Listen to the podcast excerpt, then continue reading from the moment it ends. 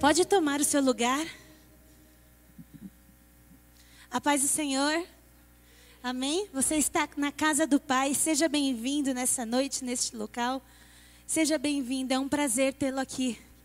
É um prazer ter cada rostinho aqui. Cada culto que a gente vem e olha para vocês, a gente diz: vale a pena, vale a pena, vale a pena, vale a pena. Deus abençoe a vida de vocês. Se sintam amados por nós, pelos apóstolos, por nós. Amém? Nós estamos no mês da colheita. Nossa, que pouquinho de gente que disse isso. Nós estamos no final do mês, o último dia do mês, e eu só recebi um colheita. Nós estamos no mês da. Agora sim, todo mundo sabe que a gente está no mês da colheita. E a apóstola falou aqui sobre a lei da semeadura, sobre eu plantar para colher. Aquilo que eu planto, eu colho. E a apóstola nos deu o exemplo do que é plantar e colher com as nossas atitudes. Quando eu tenho uma atitude, eu planto e eu colho aquela atitude que eu tive. Aquilo que eu plantei como atitude, eu vou colher. É impossível eu plantar melão e colher melancia. Alguém já viu isso? Plantar um pé de melão e colher melancia? Mas quando é nas nossas vidas, a gente não tem muita ciência disso. Eu planto raiva e quero colher amor. Eu planto tristeza e quero colher alegria. E não entende que essa mesma forma precisa ser feita em nossas vidas. Além da atitude, nós temos uma coisa poderosa que nos faz viver transformações, que nos faz viver cura, que nos faz viver, que traz a vida aonde há morte. É uma arma poderosa, é uma semente poderosa, que lançada traz resultado. Que lançada, ela vai crescer. Não importa como você está lançando, mas você lançou ela vai crescer. É só você esperar, porque você vai ter o retorno disso. E essa sementinha tão poderosa, essa sementinha tão magnífica, chama-se palavra. Diga comigo, palavra. E sabe que palavra é essa? A sua. Aquela que você tem dito, aquela que você tem falado. É a palavra que sai da sua boca aquilo que eu estou falando agora, aquilo que eu estou fazendo, eu estou lançando sementes, palavras. Cada vez que eu abro a minha boca, são sementes, palavras, que estão sendo lançadas. E vai crescer. Ela vai crescer, não tem jeito. Uma vez que você lançou, não tem como você dizer, não, volta aqui. Quem já teve a sensação de às vezes estar conversando com alguém e você falar alguma coisa que você fala, ai meu Deus, não dá para voltar para trás a palavra que eu disse. Quem já teve essa sensação? Acho que a maioria das pessoas já teve isso, de estar tá falando com alguém e, ai meu Deus, engole isso, não era para você ter falado isso. Mas aí já foi, saiu. E foi uma semente lançada que vai trazer retorno. Então, se eu disser para você que você pode mudar a sua vida, através da Sua palavra. Você acredita nisso? Se eu disser a você que através da Sua palavra você pode trazer vida aonde está morto, você acredita isso? Amém? Você acredita que a tua palavra tem poder de mudar circunstâncias, tem poder de mudar histórias, tem poder de mudar vida? Amém? Nós vamos falar um pouquinho sobre isso.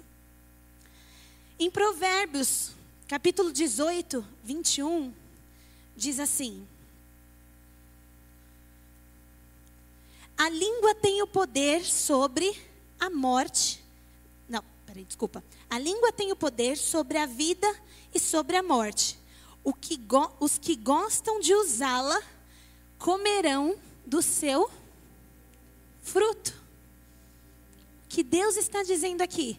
A sua língua e não é a língua. Por que a língua? Porque é com a língua que a gente fala. Quem não tem língua não fala. Então aqui Deus está querendo dizer: a sua palavra tem poder sobre a morte e sobre a vida. Quem gosta de usar, se prepara, porque vai colher o fruto que você está falando, que você está dizendo. Vai colher esse fruto, não sou eu que estou dizendo, é a palavra de Deus que está dizendo. E a minha pergunta para você é: qual é o fruto que você tem lançado? Quais são as palavras que você tem lançado? O que é que você vai colher? O que é que você tem dito que vai voltar? Não tem jeito. Vai voltar. Em Salmos, você pode só anotar, depois você vê, que a gente vai falar bastante versículo. Em Salmos 34, versículo 12 e 13, diz assim: Quem de vocês que amar a vida e deseja ver dia felizes, guarde a sua língua do mal e os seus lábios da falsidade. Deus já dá a dica. Se você quer ser feliz, se você quer ter uma vida boa, se você quer ter alegria, faça o quê? Guarde a sua língua do mal. Ou seja, para de falar coisas ruins. Para de falar o mal com a sua língua se você quer ter dias bons. Se você quer ter dias felizes. E às vezes a gente faz tudo ao contrário. Nós vamos falar mais sobre isso. Em Provérbios 12, 18, diz assim: Há palavras que ferem como espada, mas a língua dos sábios traz cura. E isso me dá a conclusão de que quando eu estou ouvindo alguém falar, eu sei, eu consigo identificar pelas palavras dela se aquela pessoa é sábia ou não. Porque o sábio ele traz cura. O sábio ele abençoa. O sábio ele traz vida. Eu vou contar um pouquinho do meu testemunho para vocês daqui a pouco. Mas teve um momento da minha vida que para mim foi um dos momentos mais difíceis que eu passei. Eu vou contar para vocês lá na frente. Em que eu tive apoio e consolo do meu marido, da minha sogra e da minha mãe. Eles estiveram comigo o tempo inteiro, do meu lado, passaram toda a situação comigo. Mas o apóstolo, ele passou pelo quarto. Ele não ficou comigo naquele momento, mas ele passou pelo quarto e ele disse assim: Dada, iniciou o milagre, permaneceu o milagre, a tua rede não vai te se romper. E naquele momento eu estava precisando de uma palavra. Eu agarrei naquela palavra. Falei, Amém, apóstolo. E ele saiu e foi embora. Mas era a palavra que eu precisava. E eu comecei a declarar aquilo. E eu vou contar daqui a pouco por quê. Eu comecei a declarar aquilo. Mas a palavra de um sábio no momento certo, na hora certa, me trouxe o quê? Cura. Me trouxe saúde. Me trouxe esperança. Olha o poder de uma palavra. Olha o poder que uma palavra tem. Se ele tivesse dito naquela hora que ele passou, não tem mais jeito. Continua chorando porque você precisa chorar. Vamos ver o que vai ser. Ele teria sido sábio? Ele teria trazido a cura sobre a minha vida? Não. Naquela hora eu já tinha o consolo que eu precisava. Naquela hora eu já tinha pessoas que estavam comigo me consolando. E ele sabiamente fez o que? Me lançou a palavra e eu vivi, eu vivi aquela palavra que ele lançou. Olha o poder de uma palavra, gente. Não é, a palavra não é brincadeira. Nossas palavras têm muito mais impacto nas nossas vidas, tem muito impacto nas nossas vidas e na vida das pessoas. Cada vez que você abre a sua boca e fala alguma coisa, está gerando um impacto na sua vida. E quem está do lado está gerando um impacto na vida daquela pessoa também. Grave essa frase.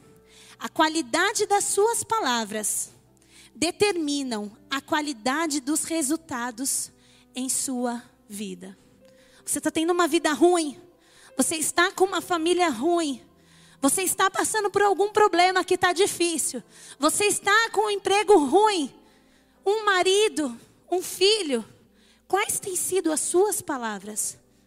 Quais têm sido as tuas palavras diante dessa situação? Você é aquela que vira para o marido e fala: Você não serve para nada. Você é um bêbado. Eu não posso contar pra, com você.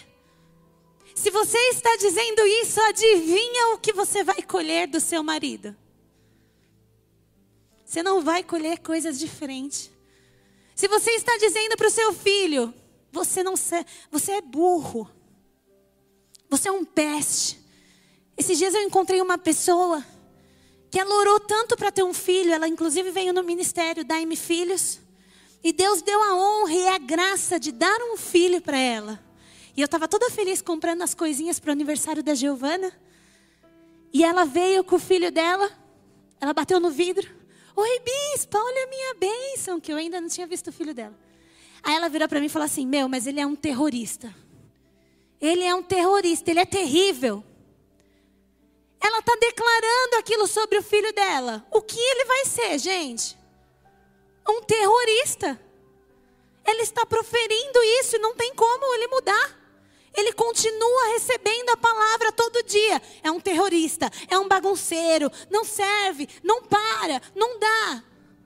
Ela vai colher isso. O filho dela vai ser cada dia mais um terrorista, cada dia mais um bagunceiro. Cada dia mais uma criança que dá trabalho. Essa mãe está plantando uma semente onde ela vai ter trabalho na escola, ela vai ter trabalho com ele criança, com ele adolescente, com ele adulto. Vai ser aquele filho que dá trabalho a vida inteira. E quem está plantando isso? A mãe, sobre a vida da criança. Você é aquele marido que empodera a sua esposa? Ou você é aquele marido que fala: você não serve para nada, nem para fazer comida você serve? Você enche o saco. Toda hora você fica falando, toda hora você fica enchendo o saco. Sabe o que você vai colher, marido? Uma esposa goteira, aquela que fica falando o tempo inteiro na sua mente. Aquela que nem a comida vai fazer, porque você está profetizando isso, você está declarando isso sobre a sua casa. Bispa, não, mas você não está entendendo. Se você está passando por uma situação ruim, mas eu estou vivendo isso. Toda hora está falando. Mas está ruim. É porque você não está na minha pele. Não, você não está vendo. Eu estou sofrendo. Está machucando. Está doendo. Enquanto você fica falando, essa dor não vai passar. Essa dor vai continuar. Mas, bispo, eu estou falando a verdade. O problema é teu. Guarda a sua verdade para você e começa a declarar a verdade de Deus sobre aquela vida, sobre a tua casa, sobre o teu filho, sobre a tua família. Não importa a sua verdade. Você quer continuar vivendo a sua verdade? Declare a verdade de Deus. O meu marido é uma bênção, é um homem sarado, é filho amado de Deus. O meu filho é uma bênção, é inteligente, ele pode, ele consegue, ele vai ser um bom menino, uma boa menina. Declare as bênçãos do Senhor.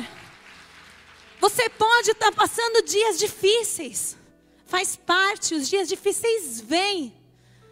Mas pare de declarar que eles não vão passar. Pare de ficar dizendo que está difícil, está difícil, está difícil. Comece a declarar o sobrenatural de Deus. Eu posso estar tá vivendo isso, mas eu profetizo que essa dor vai sair. Eu profetizo que eu já estou curado. Eu profetizo que coisas boas virão sobre a minha vida. Se você quer viver coisas novas, pare de viver a tua verdade. Pare de dizer a tua verdade.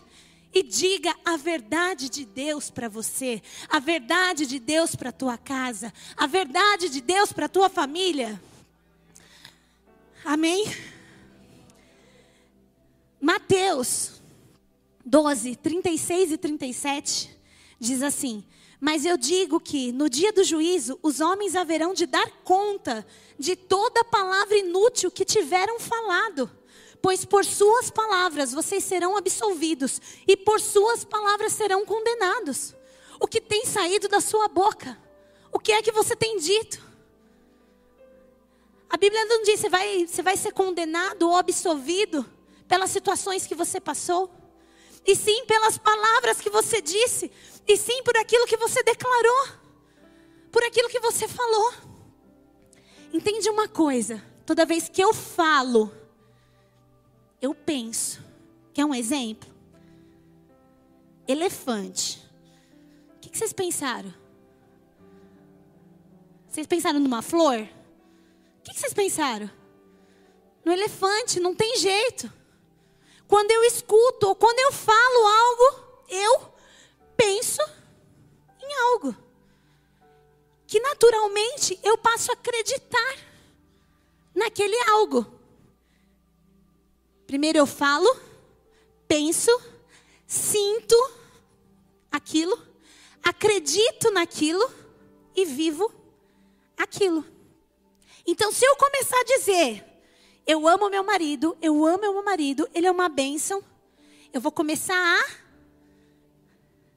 sentir, a pensar que o meu marido é um bom homem, que o meu marido é uma boa pessoa. E daí eu vou começar a sentir isso, vai virar um sentimento dentro de mim. E eu vou passar a amar o meu marido. Eu vou passar a enxergá-lo como uma boa pessoa. E daí eu vou passar acreditar nisso e a viver isso. Porque ele vai passar a ser uma boa pessoa. Vai fazer toda a diferença na sua casa. Bispa, você está viajando. Você está viajando. Não tem como isso acontecer. Então eu vou te contar algumas histórias. Eu passei por isso. Para quem não sabe, eu não podia ter filho. E Deus me deu a graça de engravidar pela, da Giovana. E quando eu engravidei, antes de eu engravidar, tinha acontecido uma situação de assassinato na minha família. E foi, foi o momento de julgamento daquela pessoa que tinha assassinado o, o sogro das minhas irmãs. E aí, eu sentada na mesa com o Dudu, com o apóstolo e com a apóstola, tomando café, eu disse assim: eu queria ser júri. Eu adoro essas coisas. É o sonho da minha vida ser júri. Para quem não sabe, eu gosto muito de assistir séries policiais. Gosto muito de assistir essas séries com júri, com advogado, de tribunal, essas coisas. E eu falei de boca cheia. Eu queria ser júri. Naquele dia a apóstola falou para mim: Você tá doida? Para com isso. Você nem sabe de quem que você vai julgar. Você nem sabe. Aqui no Brasil isso é muito perigoso. Eles matam os júris, não sei o quê. E eu falei: Não. Eu queria ser. Gente, o que foi que eu fiz? O que foi que eu fiz? Falei. Tempo se passou. A Daiane engravidou da Giovana. E dia depois, o que chegou na minha casa? Você não pediu? Você não disse que você queria ser bonitinha? Para quem não sabe, a gente é convocado para ser júri, igual o mesário de, de eleição. Eu não sabia nem como é que se fazia para ser júri. Eu nunca, nunca tinha conhecido alguém que tinha sido convocado para ser júri. Mas eu fui. Fui notificada aqui, ó. Convocada a senhora Daiane Fabre Kerpen a comparecer tal hora, tal dia. E se não comparecer, pode pagar de um a dez salários mínimos por não ter ido. Aí pensa que aquela força, aquela maravilhosa mulher maravilha que disse: Eu quero ser júri, ficou desse tamanho, gente. Ainda mais porque eu estava grávida de uma filha que eu não podia ter, de um milagre de Deus. E aí já não era mais eu, tinha um serzinho na minha barriga e eu estava de oito semanas. E naquela hora, quando chegou a carta, a apóstola falou para mim: Você é louca, você se inscreveu para ser júri. Eu falei, não. Eu não sei nem como é que se escreve, eu não me inscrevi. Então, por que como chegou essa carta? Eu falei, não sei. Nem eu sei como chegou essa carta. E hoje eu entendo como chegou essa carta. Como chegou essa carta, gente? Eu pedi essa carta na minha casa. Eu pedi. Aí, eu tive a brilhante ideia de criar um atalho. Ah, mas que brilhante ideia. Eu fiquei com medo, porque aqui na carta, depois quem quiser ver, está aqui. Está escrito que eu seria júri de é, culposo lá, de coisa. E quando eu liguei para a mulher, ela falou que eu seria júri de assassinatos, pedofilia, alguma coisa que tivesse envolvido morte. E eu fiquei pensando, falei, meu Deus, como é que eu vou olhar aquelas coisas? Eu não quero mais. E aí eu falei para ela, eu falei, tá, mas eu não quero. Aí ela falou para mim, não, você não tem mais opção, você foi convocada, você tem que ir. Eu falei, não, não, eu não quero, eu não quero. Ela falou, você tem que vir. Você só não vai vir se você tiver atestado médico te dispensando. Aí o que a Daiane fez? Uhum, tá bom. E eu quis fazer um atalho, né? O que, que eu fiz? Liguei para minha médica na hora e disse: Doutora, chegou uma carta aqui para mim ser júri. E eu não quero, tô com medo, tô com a Giovana agora. Você não tem como me afastar, me dizer que eu não posso? Ela, claro, tenho sim. Vou te mandar no e-mail, eu te dou um atestado. Falei, ok. Demorou um pouquinho, chegou o atestado dela. E no atestado dizia assim: que eu não poderia ser júri, porque eu estava com sangramento e com risco de perder minha filha. Então, que eu não podia ir. Quando chegou, eu fiz assim. Falei, ai meu Deus, não era esse atestado que eu queria. Mas eu também não queria ligar para a médica para falar, me dá outro. Seria muita petulância da minha parte. Aí eu mostrei para o Dudu e o Dudu falou para mim, não, mas não, não manda isso não. Aí eu falei para ele, eu lembro como se fosse hoje, eu estava sentado na cama e ele estava no computador lendo. E eu falei para ele, eu falei, não é você, por isso que você está falando isso. Eu vou mandar. O que, que eu fiz, gente? Mandei na sexta-feira. Sexta-feira eu mandei o atestado, pedindo a minha dispensa. Na segunda-feira eu liguei, perguntei se eles já tinham recebido. E a mulher me disse assim: sim, nós recebemos e o juiz te afastou senhora não precisa vir. Melhoras. Eu falei, o quê? Obrigado.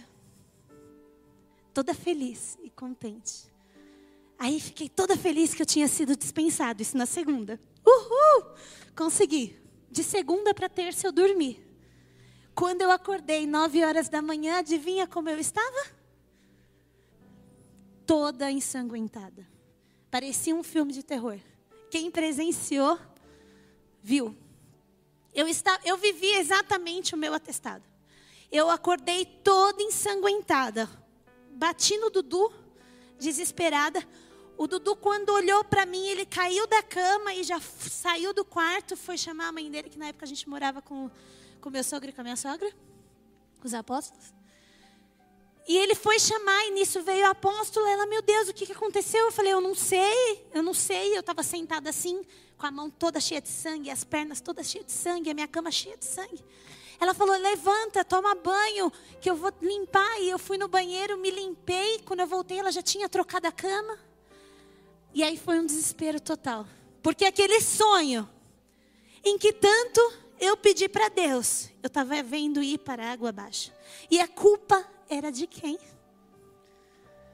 Eu vivi exatamente o que eu pedi. Eu vivi exatamente o que eu falei. Eu vivi exatamente o que eu disse. Eu lancei a palavra e aquilo cresceu rápido. Porque existem sementes que é igual feijão. Quem já plantou feijão em casa com o filho? Dois, três, quatro dias, cinco dias no máximo já começa a nascer um negocinho, não é? Existem sementes que são assim, a minha foi assim, foi rápido. Existem sementes de uma árvore que vai demorar. Se for um cedro, vai demorar quase dois anos para você começar a ver ele nascer. Mas ele já está crescendo para baixo. E as nossas sementes, as nossas palavras são assim. Algumas acontecem rápido. Algumas são sementes de feijão. E algumas são sementes de cedro demora, mas uma hora você vai colher o que você está plantando, o que você está dizendo.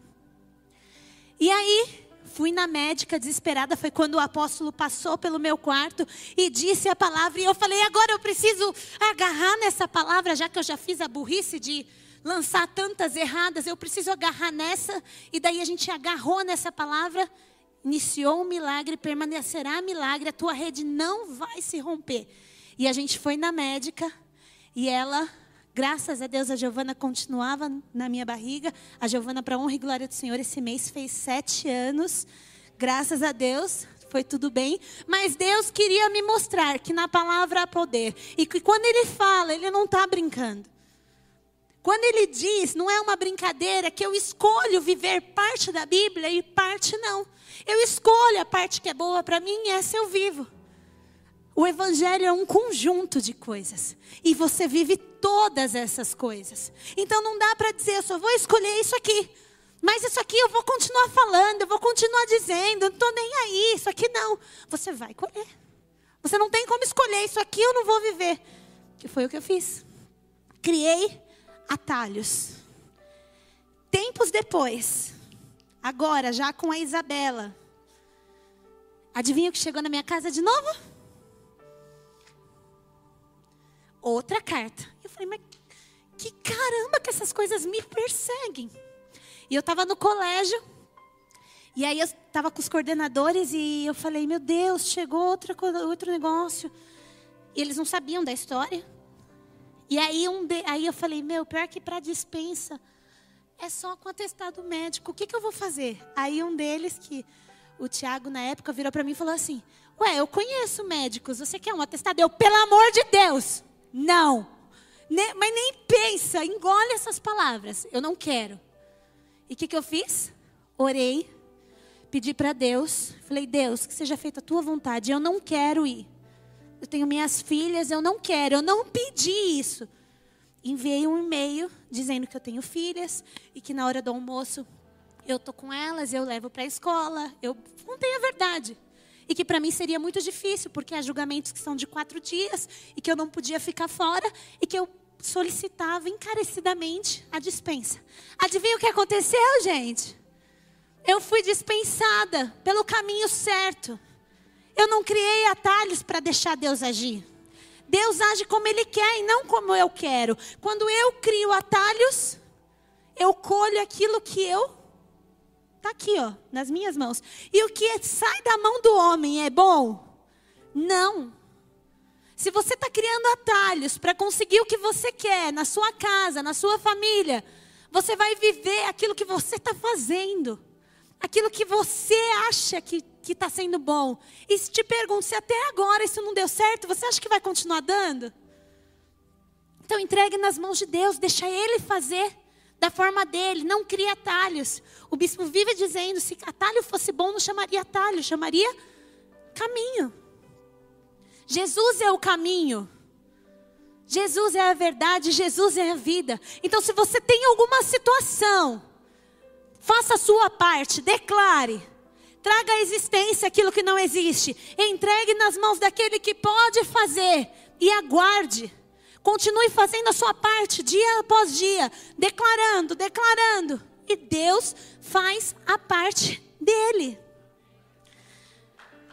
Glória a Deus.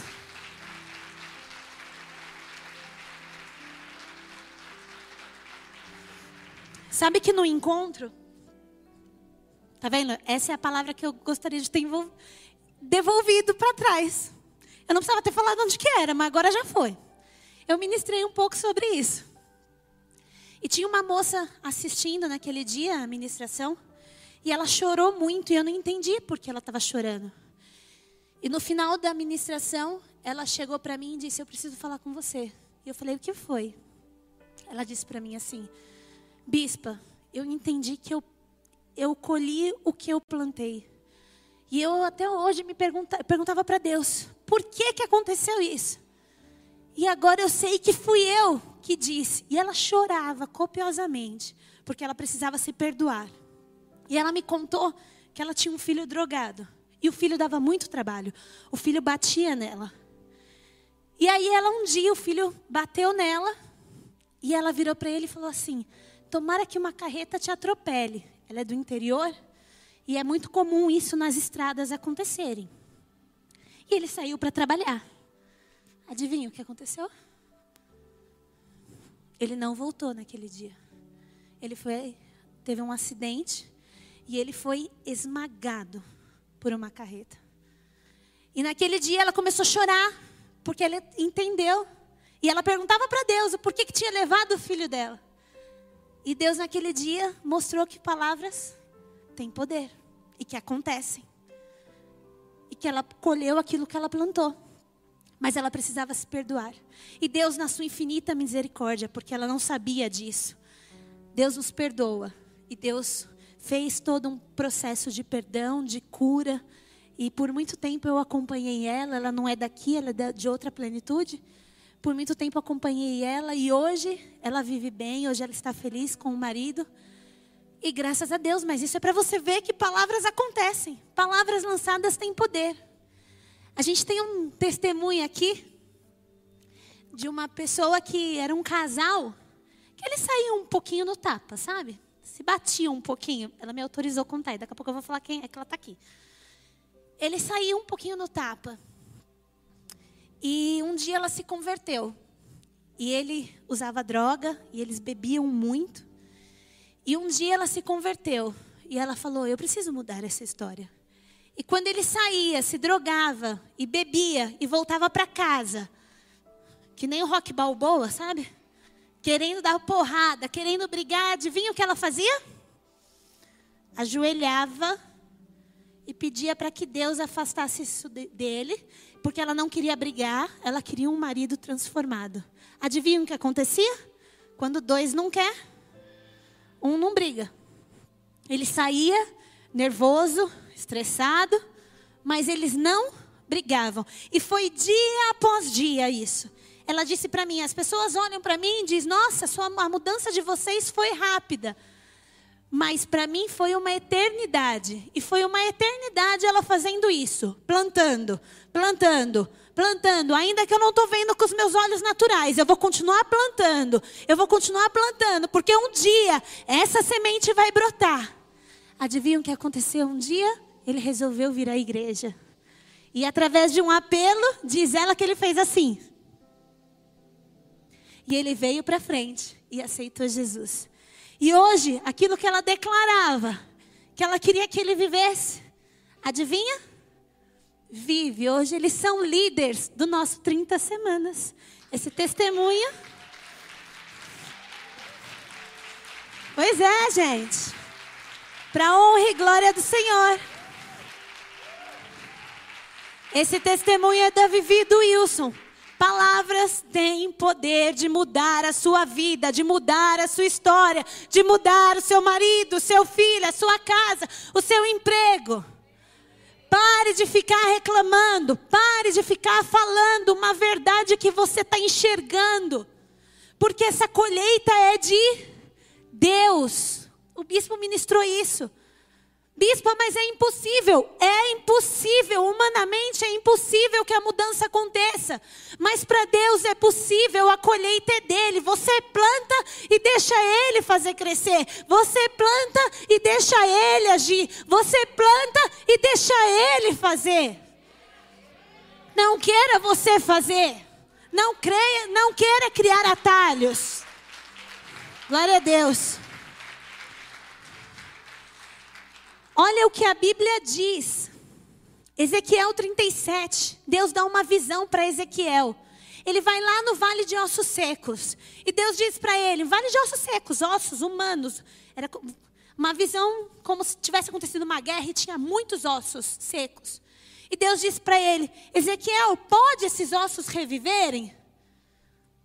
Se Deus queria mostrar somente uma visão para ele, Deus já podia ter mostrado os ossos se revivendo e tudo mais. Mas Deus queria mostrar o poder da, do profetizar também. Aí Ezequiel vira para Deus e diz: Tu sabes, Senhor. Aí Deus fala: Então, profetiza. E ele começa a profetizar como Deus mandou. E aqueles ossos secos começam a criar corpo, começa a criar tendões, começa a criar. Vem o Espírito Santo de Deus e dá vida para aquele exército. Olha o poder do profetizar. Deus podia ter feito isso sem ele profetizar. Era uma visão, Deus podia ter dado sobre Israel, ele já podia ter mostrado. Mas ele disse para Ezequiel: profetiza. O poder do profetiza. Então a nossa parte é o quê? Profetiza e deixa que Deus faz os ossos reviverem.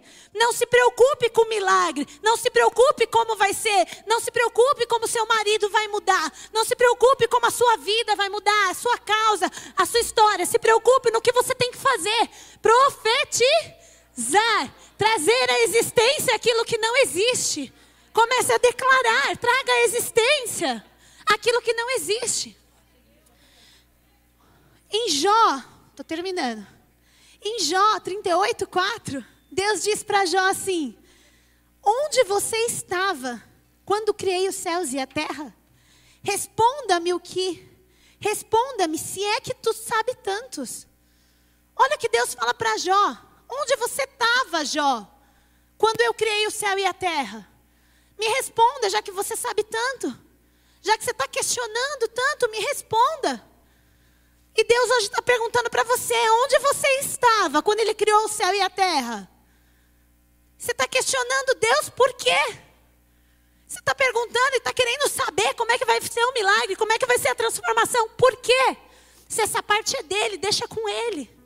Faça a sua, deixa dele com ele.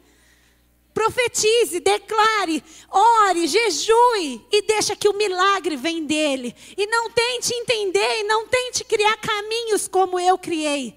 Deixa Deus fazer, porque Ele vai fazer, é palavra, é promessa. Amém? Glória a Deus. Glória a Deus.